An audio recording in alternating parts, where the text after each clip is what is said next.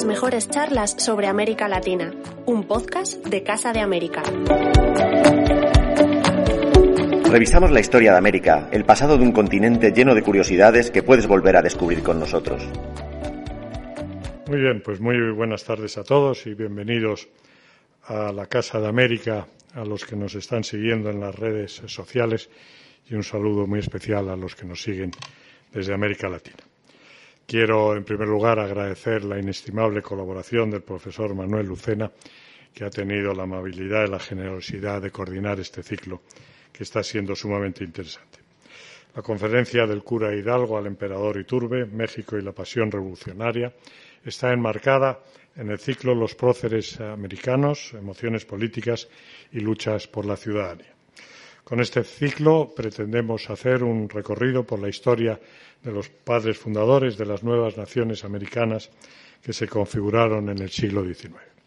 En febrero inauguramos el ciclo con la conferencia Proces en la Historia, Próceres de la Historia, a cargo de José Enrique Ruiz Domènech, catedrático de Historia Medieval y director del Instituto de Estudios Medievales en la Universidad Autónoma de Barcelona.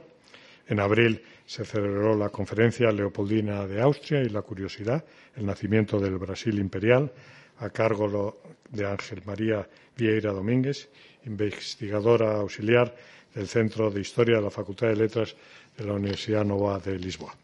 Y en la sesión del mes de noviembre nos acercaremos al general San Martín, cuya conferencia quedará a cargo del profesor Manuel Lucero. Y este ciclo tendrá continuidad el próximo año. Y permítame presentar brevemente al profesor Tomás Pérez Viejo, al que agradecemos muy sinceramente su colaboración en este ciclo. Eh, Tomás Pérez Viejo es profesor investigador en el Instituto Nacional de Antropología e Historia de México y miembro del Sistema Nacional de Investigadores de México. Ha ejercido la docencia y la investigación en diferentes instituciones educativas y centros de investigación europeos y americanos autor de más de 200 publicaciones entre libros, capítulos de libros y artículos en revistas especializadas, entre ellas los libros y recopilaciones, Repúblicas urbanas en una monarquía imperial, Imágenes de ciudades y orden político en la América virreinal, Raza y política en Hispanoamérica, España imaginada, Historia de la invención de una nación y otras muchas obras. Y nada más, que les dejo con ustedes al profesor Tomás Pérez Viejo y muchas gracias de nuevo por eh, seguirnos desde la red. Muchas gracias. Tomás, tienes la palabra. Bueno, muchas, muchas gracias. Quiero empezar agradeciendo a la Casa de América esta invitación. La verdad es que es un placer para un nuevo hispano como yo estar aquí. Y quiero agradecer también a, a Manolo, a Manuel Lucena, por la invitación a participar en este ciclo, que la verdad es que me parece una, una, idea, una idea excelente. Y sin más, voy a, voy a empezar a hablar del cura Hidalgo y del emperador Iturbide. Voy a empezar con una cita. A finales de 1849, todavía en la estela de la crisis generada por la invasión norteamericana del 46-47, que en, en, el mundo mexicano fue un auténtico cataclismo porque supuso la pérdida de más de la mitad del territorio, supuso la sensación de que el país estaba condenado a desaparecer. En ese año, en un artículo a propósito de las conmemoraciones de la independencia, de las celebraciones de la independencia, escribía el periódico El Universal de la Ciudad de México que y cito, no se podía celebrar el 16 de septiembre a los fusilados y el 27 del mismo mes a los fusiladores. Es decir, celebrar a la vez a Hidalgo, grito de Dolores, el 16 de septiembre, y a Iturbide, entrada del ejército trigarante en la Ciudad de México, 27 de septiembre. Era necesario elegir y para el periódico conservador no había duda posible. Tal como se decía en un editorial del mismo periódico publicado justo el día anterior, considerar a Hidalgo padre de la independencia era, cito, una mentira convencional creada por el interés personal de algunos, tolerada por la pusilanimidad de muchos y vista con indiferencia por la ignorante e imprevista multitud. Pero también, y sobre todo, una ofensa para los que, léase Iturbide y sus seguidores, habían combatido la barbarie de Hidalgo, salvando el honor de un pueblo culto y humano. Fin de la cita. Estas afirmaciones del Universal, elegidas entre otras muchas del mismo tono de los medios conservadores y a las que se podrían añadir otras tantas, pero en sentido contrario, de los medios liberales, digo en sentido contrario porque los medios liberales el héroe era Hidalgo y el traidor era Iturbide, reflejan las dificultades de México para construir una memoria colectiva compartida sobre lo ocurrido entre 1810 y 1821, la conocida como Guerra de Independencia nada diferente a las dificultades para construir, una, para construir una memoria que enfrenta todo país después de una guerra civil, de una guerra civil. Un problema, el de la construcción de una memoria compartida sobre los conflictos bélicos de la segunda década del siglo XIX, complicado además en el caso mexicano por la presencia de dos posibles padres de la independencia.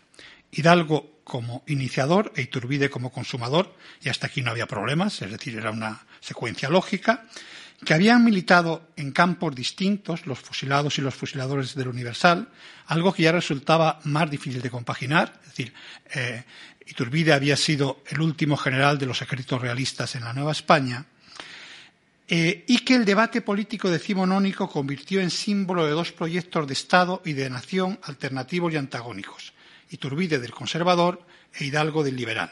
Y aquí el conflicto se volvía prácticamente irresoluble la conversión del uno en héroe conllevaba la del otro en villano y viceversa.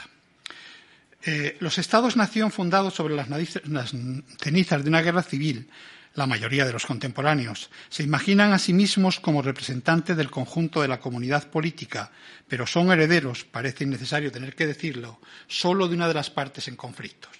Las memorias personales y familiares, por el contrario, lo son indistintamente de unas y de otras. La construcción de una memoria nacional conlleva siempre un fuerte componente de genocidio de memorias, de desplazamiento y exterminio de memorias locales y familiares por una memoria oficial al servicio del Estado. Para la memoria construida por el Estado, Hidalgo era el padre de la independencia, el héroe inmaculado, iniciador del proceso que permitió a la nación recuperar la libertad perdida. Para las memorias familiares de muchos mexicanos, por el contrario, era el responsable directo de las matanzas y saqueos cometidas por sus tropas a, su paso por las regiones del centro del país. Para ese mismo Estado, Iturbide era el héroe de Iguala, el consumador de la independencia. Para muchas familias, para seguir con el ejemplo del Bajío, el militar realista que había diezmado en sentido literal a las poblaciones acusadas de apoyar a los insurgentes.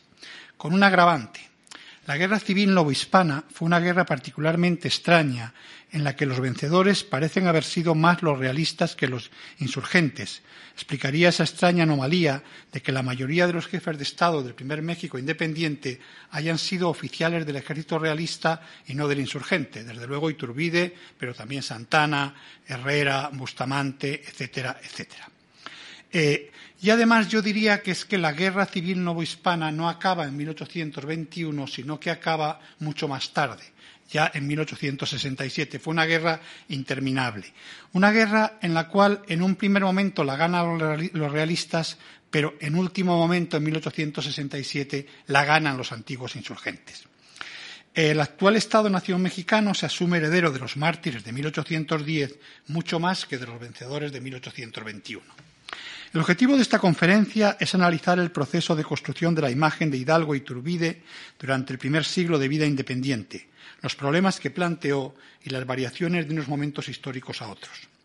No se trata, obviamente, de discutir el histórico y relevante problema de quién tiene derecho a ser considerado padre de la patria, menos todavía de un juicio moral sobre héroes y villanos, aún más histórico y relevante al margen de que escasos son los padres de la patria, no importa qué patria, con alguna posibilidad de salir airosos de un juicio de este tipo. La mayoría de ellos, Iturbide y Hidalgo no son una excepción, con más posibilidades de ser declarados criminales de guerra que benefactores de la humanidad. Se trata, por el contrario, de explicar cómo se fue construyendo la imagen de uno y otro como símbolo de dos proyectos de Estado, pero quizás también, sobre todo, de dos proyectos de nación, a los que aquí voy a denominar liberal y conservador, pero con una precisión que me parece importante. Ambos términos hacen referencia a un conflicto ideológico sobre derechos y organización política, y las diferencias entre los dos proyectos de nación tienen que ver con lo identitario, no con lo ideológico, ¿Qué somos, por lo que las líneas de fractura entre ambos conflictos no son siempre necesariamente coincidentes. Es decir, no necesariamente el proyecto de nación liberal fue solo apoyado por los liberales y el proyecto de nación conservador fue apoyado solo por los conservadores. Dos proyectos, cada uno con su propio relato sobre lo que México era. Hija de la conquista, para unos, heredera del mundo prehispánico para otros, su propia interpretación de la independencia, el hijo que llegada a la edad adulta se emancipa de la tutela paterna, la versión de los conservadores, la venganza por lo ocurrido 300 años antes, la versión de los liberales, su propio padre de la patria, Hidalgo para los liberales y Turbide para los conservadores, su propia fecha de celebración de la independencia, grito de dolores para eh, los liberales, entrada del ejército trigarante en la Ciudad de México para los conservadores, y en algunos momentos hasta su propia forma de nombrar a la nación. México con J para los conservadores y México con X para los liberales. Y no me interesa aquí, obviamente, el debate lingüístico sobre el uso de la J, de la o la X, eh, sino que lo que me interesa es la carga política que el uso del término México con una u otra letra tuvo en la primera mitad del siglo XIX. Hidalgo e Iturbide como símbolos visibles de dos proyectos político-ideológico-identitarios, de manera que la conversión del uno en héroe conllevaba la del otro en villano y viceversa. El condenado ha sido sin ninguna duda Iturbide. Ninguno de los actuales estados mexicanos, a diferencia no solo de Hidalgo, sino también de Guerrero de Morelos, lleva su nombre, su estatua no figura entre la de los héroes que nos dieron patria del Monumento a la Independencia de la Ciudad de México, solo una inscripción en el fuste de la columna, un honor, un honor relativo, perdón, si consideramos que quienes sí tienen derecho a estatua figuran personajes tan pintorescos como el irlandés Lampard, que no se sabe muy bien qué pinta ahí, y con una relación tan ambigua con la independencia de México como el español Mina, y que el total de los que tuvieron derecho a que se incluyese su nombre en el monumento de 31. Dentro de esos 31 hay uno dedicado a Agustín de Iturbide. Eh, siguiendo con esa condena a Iturbide, el día de la fiesta nacional es el 16 de septiembre, se acaba de celebrar, y no el 27. Y por último, los restos de Iturbide no reposan junto a los demás héroes de la independencia en el monumento del Paseo de la Reforma, sino en una urna en la Catedral Metropolitana de la Ciudad de México. Entre los símbolos del actual Estado-nación mexicano, solo los colores de la bandera remiten a Iturbide. Es decir, Iturbide es el creador de la actual bandera mexicana, pero mm, pocos son hoy los mexicanos, salvo algunos historiadores chiflados como yo, que la asocian la bandera con Iturbide. Es decir, la bandera mm, es una bandera que remite a unos colores, se supone que eternos, pero no son creación de Iturbide. Una exclusión junto con la paralela entronización de Hidalgo que poco tiene que ver con la filiación ideológica de uno y otro. Tan liberales, en realidad tampoco, eran Hidalgo como Iturbide, y una exclusión que fue mucho más compleja y enrevesada de lo que el resultado final eh, mm, eh, puede hacer parecer. Eh, y es lo que me propongo analizar aquí, es decir, la idea de que finalmente Hidalgo es el padre de la independencia mexicana. Les pongo un ejemplo que es absolutamente obvio para todo mexicano. pocas ciudades hay en México no, ciudades no hay ninguna.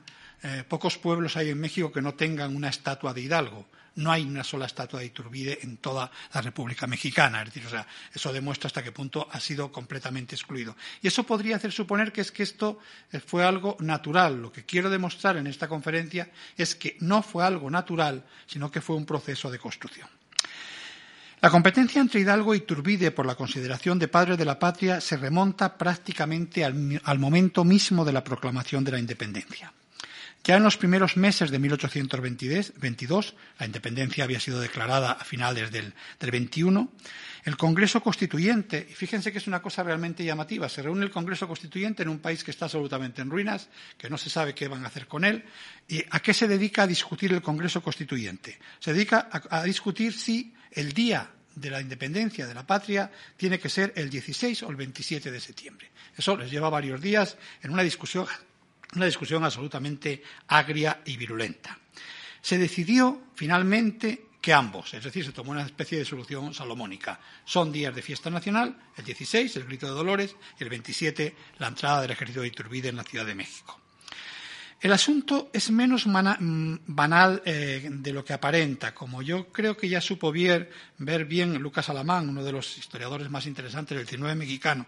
En realidad, ahí se dio el primer enfrentamiento entre los partidarios de los antiguos insurgentes, es decir, de los seguidores de, mm, Hidalgo y los partidarios del plan de Iguala elaborado por Iturbide, o si quieren, para planteárselo de alguna forma, habían llegado a la paz, habían formado la paz, habían llegado al acuerdo de la independencia, pero otra vez insurgentes y realistas se vuelven a enfrentar en esa discusión eh, de cuál es el día de la independencia. La caída del primer imperio mexicano supuso la desaparición de Iturbide del panteón de la patria mexicana pero sin embargo empezó a, recuperar su lugar en los inicios de la década de los 30. En 1833 ya Santana decreta el traslado de los restos del emperador a la Ciudad de México para que se conserven en una urna junto al resto de los padres de la independencia.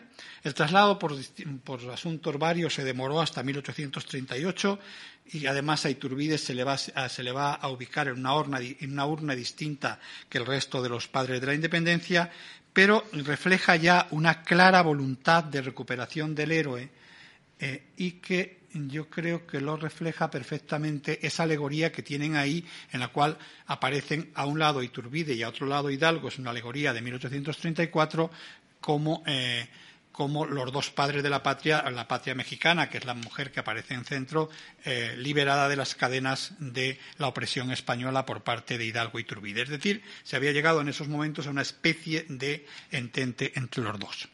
Esta recuperación va a alcanzar su cénit en torno a los inicios de la segunda mitad del siglo XIX, cuando Iturbide se convierte en el padre indiscutido de la independencia mexicana por encima de Hidalgo.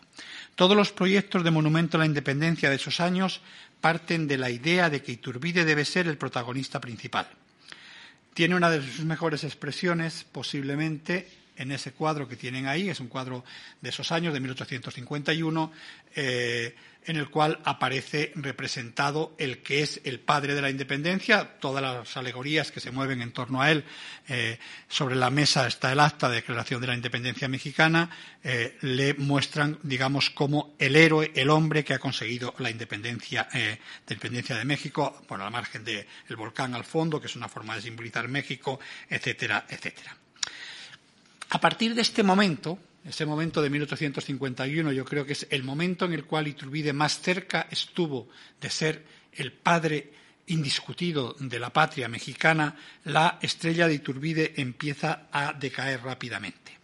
El segundo imperio, me refiero al imperio de Maximiliano de Habsburgo, mantuvo respecto a él una actitud bastante ambigua. Maximiliano decidió el primer año de su llegada a México desplazarse a Dolores para celebrar allí el Día de la Independencia una forma indirecta de afirmar, en contra del discurso del que había sido discurso conservador tradicional, el papel precursor de Hidalgo. Y el nunca eh, construido, por motivos obvios, el imperio de Maximiliano dura muy poquito, eh, el monumento de la independencia planeado por, por Iturbide es el primero de los monumentos a la independencia en el cual ya Iturbide no es el gran protagonista, sino que el monumento iba a estar ocupado por Iturbide, Hidalgo, Morelos, Matamoros, Guerrero y Allende. Es decir, una especie de imagen de consenso sobre lo que había sido la independencia y que se refleja también en la serie de retratos que va a encargar eh, el propio Iturbide, en la cual aparecen todos del mismo tamaño, todos con el mismo formato, todos los héroes de la independencia, entre ellos eh, Iturbide, que es el que aparece ahí, e Hidalgo, que, es el que aparece ahí. Es curioso porque en, el caso concreto de Iturbide, como va a desaparecer completamente de la historia del santoral laico mexicano, eh, el retrato no tiene demasiada importancia, pero este retrato de Hidalgo se va, a convertir, se va a convertir en la imagen real de Hidalgo y es una creación del Segundo Imperio Mexicano. Un Hidalgo que fundamentalmente no es el jefe insurgente que eh, saqueó las ciudades del Bajío, sino que es el cura devoto de la Virgen de Guadalupe, es decir, una imagen absolutamente maquillada del personaje de, Hidalgo. La derrota de Maximiliano y el triunfo de los liberales trajo consigo el, fin de un proyecto de nación en que el antiguo oficial realista ya no tenía cabida eh, un relato que el porfiriato hará suyo y que llevará que finalmente, aunque no sin polémica, en el gran monumento dedicado a los héroes de la independencia, el inaugurado en 1910, hay una cosa aquí curiosa. México tarda casi 100 años en construir un monumento a la independencia, es decir, los sucesivos proyectos que se van desarrollando a lo largo del siglo XIX eh, nunca, nunca se llevan a cabo. Y no se llevan a cabo fundamentalmente porque no se ponen de acuerdo en quién debe figurar en el Monumento de la Independencia. En 1910 ya sí se han puesto de acuerdo y el gran protagonista, ese es el, eje del, Monumento de la Independencia, del Ángel de la Independencia, es, eh, es, es, Hidalgo, que aparece en el centro a mayor tamaño que los demás, y Iturbide, como les decía hace un momento, desaparece. No hay una estatua de Iturbide en ese Monumento a la Independencia. Eh, justamente a la inversa, como si una especie de juego de espejos contrapuestos se tratase, será la evolución de Hidalgo, quien a partir de la victoria liberal, de la victoria de Juárez sobre Maximiliano, se convertirá en padre único de la independencia, como les decía, tal como les muestra ese monumento que además en la época, yo creo que es un buen resumen, eh, ahora todo el mundo le conoce como el ángel de la independencia. Eh, en la época fue conocido como la apoteosis de Hidalgo, es decir, o sea, la forma en la cual los periódicos se refieren al monumento es la apoteosis de Hidalgo. Un triunfo que fue en realidad el de un proyecto de nación más que el de una ideología política. Iturbide e Hidalgo como símbolos de dos formas de ver la independencia que representaban a su vez dos formas diferentes de ver e interpretar el pasado de México y en última instancia también lo que México era. Y a esto es a lo que quiero dedicar lo que me queda de esta conferencia. La imagen de Iturbide como padre de la independencia, como padre de la patria, tenía su correspondencia en lo que podemos denominar una visión de consenso de la independencia. Una independencia que se justificaba no en la opresión española, sino en que la Nueva España había llegado a un grado de desarrollo en el que era imposible seguir manteniendo los antiguos lazos de dependencia. Había sido la benéfica administración colonial la que había permitido crear las condiciones para que México pudiera ocupar un lugar entre las naciones del mundo. Ya el propio Iturbide había afirmado en la proclamación de la independencia que la América septentrional había estado durante 300 años, y cito, bajo la tutela de la nación más católica y piadosa, heroica y magnánima. España la educó y engrandeció, formando esas ciudades opulentas, esos pueblos hermosos, esas provincias y reinos dilatados. Esta es la visión, digamos, de consenso de una independencia que habría sido el resultado de una nación mexicana que habría nacido con la conquista y que se había desarrollado a lo largo de los tres siglos eh, de virreinales. Frente a Iturbide y el plan de Iguala se alzaban para los conservadores las imágenes mucho más ambiguas de Hidalgo y el grito de Dolores. Si los primeros representaban la voluntad de construir sobre la antigua tierra de Anáhuac, tal como había afirmado el, el propio padre de la independencia en Iguala, una nación que incluyese no solo a los nacidos en América, sino a los europeos y asiáticos que en ella residen, en los segundos estaban el germen de la desunión y las guerras civiles que habían ensangrentado a México durante las primeras décadas de vida independiente. Había habido en Hidalgo un error de principios. Justificar, eh, me estoy refiriendo al discurso conservador, obviamente, justificar la independencia por la conquista y no por el estado moral y social de la nueva sociedad, y un, y un error de medios, usar la división y el enfrentamiento como arma de lucha política. Resultaba, sin embargo, difícil incluso para los propios conservadores, un rechazo frontal de la figura de Hidalgo, al que en ningún caso se le podía negar ser el iniciador del proceso culminado en Iguala por Iturbide. En general, esta contradicción se resuelve encomiando el valor y el patriotismo del cura de Dolores, el arrojo de haber prendido la llama de la independencia, pero resaltando que se había equivocado en los medios para obtenerla por lo que lo único que había conseguido era llenar el país de sangre, de luto y de miseria. Son palabras de uno de los discursos de celebración del Día de la Independencia, el 28 de septiembre de 1859, en la Alameda de la, en la, Alameda de la Ciudad de México. El objetivo había sido noble, pero la forma de lograrlo inicua y contraproducente. Más que de una continuidad entre la obra de Hidalgo y la de Iturbide, habría que hablar de una negación en la que las desgracias originadas por el primero habrían sido corregidas por el segundo. Para los liberales, por el contrario, la importancia de Hidalgo era indiscutible, lo mismo que su inteligencia, talla política y valor moral. Las oraciones cívicas del 16 de septiembre desgranan con la cadencia de un rosario laico sus virtudes. Las oraciones cívicas es un fenómeno cultural muy interesante del México del 19 y es que todos los 16 de septiembre se encargaba a un político, a un intelectual que hiciese una oración cívica en la Alameda de la Ciudad de México hablando de la celebración de la independencia. Estas oraciones cívicas se convirtieron en auténticas clases de historia en las cuales se contaba una determinada visión de, la historia, en este caso, como era el 17 de septiembre, favorable a, eh, a Hidalgo. Hidalgo, que es siempre presentado con un hombre sin igual, que en un rincón perdido, sin apenas medios y con el apoyo solo de un puñado de indios, había iniciado la titánica tarea de liberar a una nación de una de las monarquías más poderosas de la tierra. Una especie de dios laico que no admitía comparación con ninguno de los personajes de la historia, quizás con la única excepción de Moisés, si éste había guiado a los israelitas a la tierra prometida, pero sin llegar a entrar en ella, lo mismo habría hecho el cura de Dolores con los mexicanos. Aceptan, en el peor de los casos, errores y algunos crímenes en la revuelta del cura de Dolores. Las revoluciones se hacían con sangre y no se podía culpar a Hidalgo por unos miles de cadáveres, más o menos. La grandeza del, del fin justificaba los puntuales errores que se hubiesen cometido para lograrlo.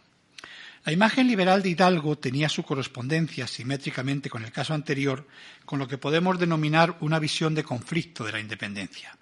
Esta no habría sido el resultado de ningún proceso de crecimiento natural, sino, por un lado, del rechazo a la codicia y la opresión española que habían privado a México durante tres siglos de cualquier tipo de progreso y civilización, por otro, de la venganza de los mexicanos por lo que trescientos años antes le habían hecho los españoles.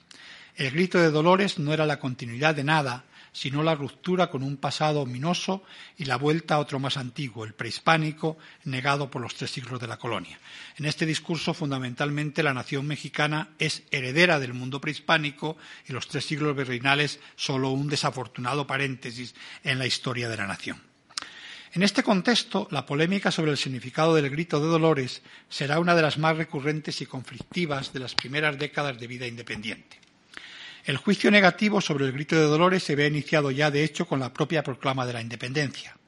Recordemos que Iturbide habló en ella de la voz que resonó en Dolores y, palabra de Iturbide, cito, y que tantas desgracias originó al bello país de las delicias por el desorden, el abandono y otra multitud de vicios. Fin de la cita palabras que encerraban una condena explícita de Hidalgo y que serán repetidas una y otra vez por, oradores y articulistas conservadores. La guerra de la independencia había sido, como todas las guerras civiles, especialmente cruel y sangrienta, y la cercanía de los hechos no permitía mucha literatura al respecto. Para los conservadores, el culpable de las atrocidades cometidas era Hidalgo, quien, carente de cualquier plan, había lanzado a sus hordas de desarrapados contra todo lo que de honrado y decente había en la sociedad novohispana. Afortunadamente, Iturbide había puesto final a la lucha fratricida. Para los liberales, que tampoco negaban el carácter sanguinario de la contienda, los responsables, los responsables habían sido los españoles, que con su fanatismo habían impedido hacer la guerra como se hace entre las naciones cultas y cristianas. Es otra cita. Dando a la guerra de independencia un carácter de atrocidad y de devastación que de otra manera no habría tenido lo que había, sido, lo que había de cruel e inhumano en ella habían sido las represalias y la barbarie del gobierno español. La polémica sobre el significado exacto de la Revolución de 1810 tuvo su momento álgido en torno a 1849-1850, es la cita que les ponía al principio del periódico El Universal, cuando este mismo periódico, El Universal, publicó a partir del 16 de septiembre de 1849 una serie de artículos en los que se minimiza la aportación de Hidalgo a la independencia y se magnifican los nocivos efectos que su actuación había tenido. Artículos que, quizás no casualmente, coincidieron con la publicación por Lucas Alamán de la historia de México desde los primeros movimientos que prepararon su independencia en el año 1808 hasta la época presente, en la que se mantenían tesis muy semejantes a las que defendía el periódico Universal. El periódico proponía una completa revisión histórica con el objetivo, y cito, de vindicar a nuestra historia de la injuria que se le ha hecho contando entre sus acontecimientos más gloriosos el grito de Dolores. Fin de la cita. Era necesario reconstruir la memoria sobre la independencia construida por los liberales. Ni el grito de Dolores había sido lo que se había dicho, ni su significado tenía nada que ver con lo que se decía. El movimiento del cura de Dolores nada tenía que ver con la independencia. Recuerden que uno de los asuntos es que en el grito de Dolores en ningún momento no está muy claro lo que se gritó la noche del 15 de septiembre en Dolores, pero en ningún momento se dice viva la independencia de México o viva México, sino que los gritos, creemos, lo más, lo más eh, plausible es que fuesen viva la Virgen de Guadalupe, viva Fernando VII y mueran los gachupines. Es decir, que es una declaración de independencia un tanto extraña, como poco. Eh, por lo tanto, lo que dice el periódico El Universal es, dice, Dolores nada tuvo que ver con la independencia. había sido una rebelión que no tenía objeto social o político. No se podía considerar programas políticos la defensa de una religión, la católica, y de unos derechos, los de Fernando VII, que nadie había atacado. Lo único que, quedaba era el mueran los gachupines. Pero, se pregunta el periódico El Universal, ¿se podía considerar programa político mueran nuestros padres, nuestros hermanos, nuestros parientes, nuestros vecinos, mueran todos los individuos que forman la porción más ilustrada, más moralizada, más trabajadora del país. Fin de la cita. Los seguidores de Hidalgo, carentes de cualquier proyecto político, se habían limitado a recorrer el país, según el periódico conservador, de matanza en matanza, de Guanajuato a Celaya, seguido por un informe tropel sin más objetivos que la muerte de las personas decentes. Había sido esta falta de programa y de garantías el que habría puesto a la gente decente del lado del gobierno español, prolongando innecesariamente la lucha durante diez largos años. La conclusión era obvia. Ni Hidalgo había proclamado la independencia, ni había tenido ninguna intención de hacerlo, ni como consecuencia podía considerársele padre de la nación mexicana. Pero no era solo un asunto de estrategia política. La catadura moral de Hidalgo lo imposibilitaba para ocupar un lugar en el altar de la patria. Cito. Sus primeros soldados son criminales sacados de la prisión. Sus primeras víctimas, sus amigos, con los que había pasado aquella noche hasta las once en amistosa, tertulia. Fin de la cita. No se podía poner, colocar a un asesino al lado de los héroes que habían hecho la independencia. Continuó la cita, un pueblo noble, justo y generoso no podía reconocer a alguien así, a un bandido, como su libertador. Los artículos del Universal fueron respondidos casi de manera inmediata, muestra de su importancia, por toda la prensa liberal de la Ciudad de México. El siglo XIX, el Monitor, el Republicano, la Palanca, el Buscapiés, etc.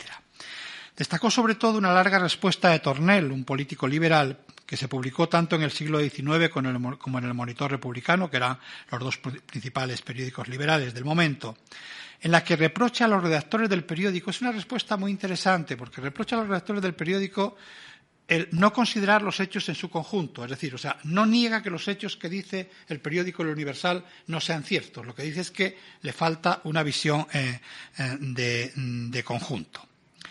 Eh, lo que les hubiese permitido, si hubiesen tenido una visión de conjunto, ver la grandeza de Hidalgo. Se habían limitado, sin embargo, a centrarse en episodios aislados de los que habría elegido los más desfavorables y odiosos. Perdón. No se discuten los hechos. Era cierto que Hidalgo se había servido de los presos de la cárcel, que algunas de sus primeras víctimas habían sido sus propios amigos y tertulianos y que había mentido y exacerbado los socios para ganarse adeptos pero lo que se discute es el contexto en el que se habían producido, aquello que les daba sentido y que podía convertir lo moralmente repudiable en heroico gracias a sus fines. La prensa conservadora seguirá insistiendo en los años siguientes en la escasa importancia de Hidalgo en el proceso de independencia mexicana y que entre los planes de este, cuando dio el grito de Dolores, estuviesen los de la independencia de la nación. Pero el gran problema con Hidalgo, desde la perspectiva conservadora, no era tanto la falta de un proyecto político articulado como su negación del carácter español de la nación mexicana y las trágicas consecuencias que el grito de mueran los gachupines había tenido para el devenir de la nación. Era el propio ser de México el que se había puesto en cuestión en Dolores, y eso era más grave que cualquier estrategia política, por errada que ésta fuese. La revolución había fracasado, según eh, la prensa conservadora, porque los mismos mexicanos, los hijos de los conquistadores, y los hijos de los conquistadores es una frase de la prensa conservadora, se alistaron en el bando de los realistas. Si el México del momento de la independencia se componía de dos grupos étnicos, los descendientes de los conquistadores y los descendientes de los conquistados, el error del grito de Dolores con su muerte a los gachupines había sido atizar una sangrienta y terrible guerra de castas, y que gritando muerte a los españoles europeos gritaban también muerte para los españoles americanos que eran sus hijos. La respuesta de los liberales será no solo reafirmar la importancia de Hidalgo como padre de la independencia, que lleva finalmente al completo eclipse de la figura de Iturbide, sino sobre todo convertirle también en el padre de la revolución. Y aquí entra un poco, eh, y a eso hacía referencia al ciclo, es decir, finalmente el asunto de México es fundamentalmente un asunto de independencia y revolución, o independencia o revolución, sobre todo en el caso de los liberales. El grito de Dolores habría sido una llamada a la patria para liberarla de la ocupación extranjera y una llamada al pueblo para liberarle de la opresión de los poderosos, tan importante la una como la otra. Como afirmó el nigromante en su famoso discurso del 16 de septiembre de 1861, uno de esos discursos que me refería hace un momento, un discurso que, según Altamirano, Altamirano es el otro gran ideólogo liberal del siglo XIX, la juventud mexicana leía y aprendía de memoria en la escuela. Eh, en ese discurso decía el nigromante, cito, Hidalgo, en la aurora del 16 de septiembre de 1810, arrojó el guante no solamente a los españoles, sino a la nobleza, al clero, a todas las autoridades, a todas las clases, a todas las razas, a todos los individuos que pudieran tener la pretensión de colocarse más arriba de la soberanía popular. Y esto es la construcción de Hidalgo como el gran héroe liberal. En realidad, cuando uno analiza el pensamiento de Hidalgo, está mucho más cercano al escolasticismo español del siglo XVI-XVII que de cualquier idea liberal, pero los liberales le convierten en el antecesor no de la guerra de la independencia, sino el antecesor de la revolución liberal mexicana del siglo XIX. Hidalgo era mucho más que el padre de la patria. Era el redentor de los oprimidos, el héroe de la humanidad frente al que las más grandes figuras históricas quedaban empequeñecidas y el mismo nigromante no duda en ese mismo discurso en compararlo con Moisés, Mahoma, Washington y Jesucristo. No es necesario precisar que para el nigromante Hidalgo estaba muy por encima que cualquiera de estos cuatro. Y llegamos en, esta especie de recorrido rápido que estoy haciendo a la proclamación del imperio y la llegada de Maximiliano al trono de México. Una llegada que, como les dije hace un momento, produjo un cierto desconcierto en las posturas conservadoras respecto a la figura de Hidalgo. Por un lado, como les había dicho, eh, Maximiliano apuesta desde el primer momento y sin ningún tipo de ambigüedad por el reconocimiento de que la independencia había iniciado en el grito de Dolores, ese había sido el momento fundacional de la nación. Y la consecuencia más inmediata fue que los conservadores se vieron obligados a retirar todas sus prevenciones previas con respecto a Hidalgo y su importancia política. Por otro lado, los juaristas reforzaron en su discurso la imagen de una línea de continuidad entre el enfrentamiento Hidalgo-realistas, juaristas seguidores de Maximiliano. Es decir, que de alguna manera hay una especie de asociación de Hidalgo con Juárez e Iturbide con eh, Maximiliano una retórica demoledora para los partidarios del imperio que la prensa conservadora intentó desmontar con todas las armas a su alcance. Ambos factores unidos, la apuesta de Maximiliano y la necesidad de desmontar el discurso liberal, hicieron que en estos años el discurso conservador se vuelva claramente favorable a Hidalgo, empleando sus mejores argumentos en demostrar la aberración de una continuidad histórica entre Hidalgo y los jefes de la independencia y Juárez y los jefes liberales. Ya no se trata de deslegitimar a Hidalgo, sino de negar la continuidad Hidalgo-Juárez. El argumento central va a ser el posicionamiento frente a la religión de unos y otros. Hidalgo deja de identificarse con el mueran los gachupines, que permitía denigrarlo, para hacerlo con el viva la Virgen de Guadalupe, que permitía enaltecerlo. Es la, la imagen esta que les mostraba hace un momento. Nada tenían en común los cabecillas liberales, enemigos de Dios y de su Iglesia, con unos padres de la patria cuyo proclama había sido que la religión católica, sin tolerancia de ninguna otra, sería siempre la profesión de fe de la nación mexicana, en realidad una repetición de lo que había dicho la Constitución de Cádiz. La independencia había sido esperada por la más ardiente fe cristiana y el odio a las nuevas ideas liberales que amenazaban extenderse desde Europa. En realidad, en este momento, eh, los medios de opinión conservadores lo que empiezan a decir es que la revuelta de Iturbide y la revuelta de, Hidalgo tenía que ver, se había producido no contra España, no contra la religión católica, sino contra el afrancesamiento de España y por lo tanto había sido una vuelta a la religión católica. Resultaba por lo tanto un sarcasmo que los ateos y anticlericales seguidores de Juárez osasen considerarse herederos de un levantamiento cuyo estandarte había sido la Virgen de Guadalupe. Hidalgo ya no es el inepto y sanguinario responsable de una guerra civil, sino el sacerdote que había intentado salvar a México en nombre de la religión. Su motivo no había sido el odio a los españoles ni la voluntad de independencia, sino el deseo de salvar la religión cristiana.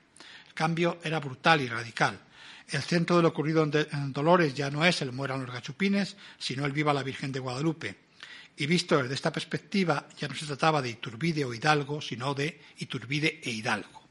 El uno había iniciado la independencia y el otro la había consumado, lo que convertía a ambos en los protagonistas de un mismo relato. En el caso de Iturbide, el debate de en torno a esos años giró sobre el significado exacto del Plan de Iguala. Los sectores liberales tienden a presentarlo como el resultado de las concesiones hechas a los que se oponían a la independencia, ya fuesen españoles o mexicanos. Los once años de lucha habían mostrado a estos grupos la imposibilidad de mantener el dominio español, por lo que el plan de Iguala y cito un periódico eh, conservador, les concedía todo lo que podían prudentemente desear, les había empujado a proclamarse desde entonces amigos de nuestra independencia. En esta interpretación, la figura de Iturbide aparece con una cierta ambigüedad podía ser vista tanto como el líder clarividente que avizoró la oportunidad de integrar en el proyecto independentista a los sectores más remisos, o como el traidor a los principios expuestos por Hidalgo y por los que miles de mexicanos habían derramado su sangre. Para los liberales, el plan de Iguala era además el precedente de todos los posteriores intentos conservadores de instaurar una monarquía en México. Y aquí quiero hacer un pequeño paréntesis. El caso del asunto de la monarquía en México es un asunto muy complicado, no solo porque es el único de los países eh, de las repúblicas hispanoamericanas que pasó por dos experiencias monárquicas, el primer imperio y el segundo imperio, sino porque hubo varios intentos más de restauración monárquica a lo largo del siglo XIX. Es decir, que el problema monarquía-república en México es menos anecdótico de lo que la historiografía tradicionalmente ha tendido a plantear. Para los conservadores, por el contrario, no había en la valoración de Iturbide y el plan de Iguala la más mínima sombra de ambigüedad. Iturbide había sido el hombre providencial capaz de presentar la independencia sin el pecado original del odio contra los españoles con el que había nacido en Dolores. Frente a la confusa y turbulenta proclama de Dolores se alzaba en la versión conservadora la clara y ordenada proclama de, Iguala, que era Viva la independencia, viva la religión viva la unión. Esta última, la de Viva la Unión, hacía referencia explícitamente a la unión entre españoles europeos y españoles americanos, es decir, entre peninsulares y criollos.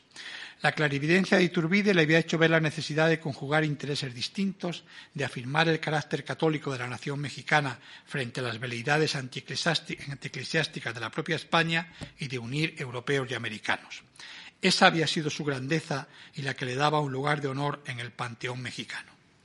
Fuera cual fuese el juicio histórico sobre Iturbide, había de todas formas un hecho incuestionable, que era su participación del lado de los realistas en la guerra de la independencia para los liberales prueba irrefutable tanto de su ambigüedad cuando no, de su felonía, como de su tardía y no decisiva contribución a la causa de la independencia. Los conservadores responderán a esto argumentando, por un lado, que todo indicaba que Iturbide había sido partidario de la independencia desde el principio, por otro, que tal que como había escrito el propio Iturbide en, su diseño crítico de la emancipación y libertad de México, que había publicado en, Londres en 1824, si no se había unido a los primeros insurgentes, había sido porque consideró que los planes de Hidalgo, mal concebidos y peor planificados, solo producirían sangre y destrucción.